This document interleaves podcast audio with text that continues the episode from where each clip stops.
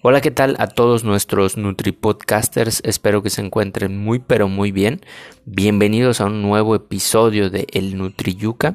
Y en esta ocasión no quise ponerle una música de fondo, una bomba o algo como eh, estaba acostumbrado. Quise que se diera así espontáneamente como tenía las ideas en la cabeza. Y hoy quería hablar acerca de que no esperemos el momento perfecto para poder hacer las cosas y refiriéndome más precisamente a cosas que tienen que ver con cambios en el estilo de alimentación y el ejercicio. Ante esta pandemia que estamos viviendo actualmente, pues muchos de los centros deportivos, los gimnasios, eh, pues han, han cerrado, ¿no?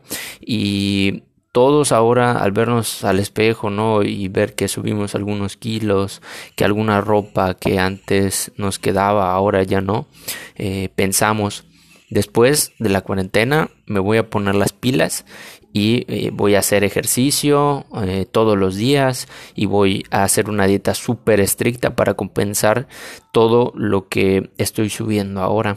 Y déjenme decirles que la nueva normalidad a la que vamos a someternos quizá nos obligue a seguir en un confinamiento, ¿no?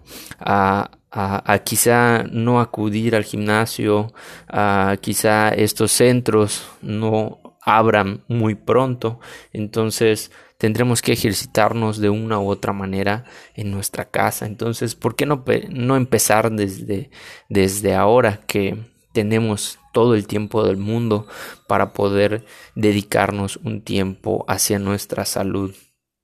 Y esperar el momento perfecto realmente es una falacia. Si esperas hasta el siguiente año para que inicies a hacer ejercicio, quizá sea muy tarde. Entonces, yo te sugeriría que en vez de que esperes ese momento perfecto, mejor puedas iniciar algo que sea continuo, ¿A qué me refiero? Que por ejemplo en vez de que hagas todos los días ejercicio, quizá elige dos o tres días en los que tú te comprometas a poder seguir eh, un, ejercicio, no un esquema de un, de un, ejercicio. Si quieres ver, no sé, videos para principiantes en YouTube, etcétera, lo que sea, lo que sea, siempre va a ser bueno en vez de no hacer nada. Si solamente puedes ejercitarte uno o dos días, adelante, hazlo, en vez de que esperes a ese momento perfecto para hacerlo todos los días. Lo mismo va con la alimentación.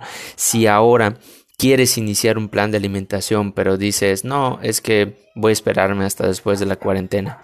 Empieza por ti mismo, empieza a consumir un poco más de verduras, empieza a, a, comer un poco más de grasas saludables, a comer este un poco más de, de, frutas si es que antes no, no la consumías, a moderar tu consumo de carbohidratos, a dejar de beberte las calorías en forma de refrescos embotellados y así poco a poco vas trazándote eh, metas a corto plazo. Y así en conjunto con el ejercicio te vas a dar cuenta de que es mejor hacerlo continuamente en vez de hacerlo perfectamente. Al fin y al cabo, la continuidad que nosotros le damos a lo que hacemos va a marcar la diferencia, porque pudieras hacer un plan súper perfecto, hacer ejercicio todos los días, hacer dieta todos los días, pero quizá solo puedes aguantarlo unas dos semanas o unas tres semanas.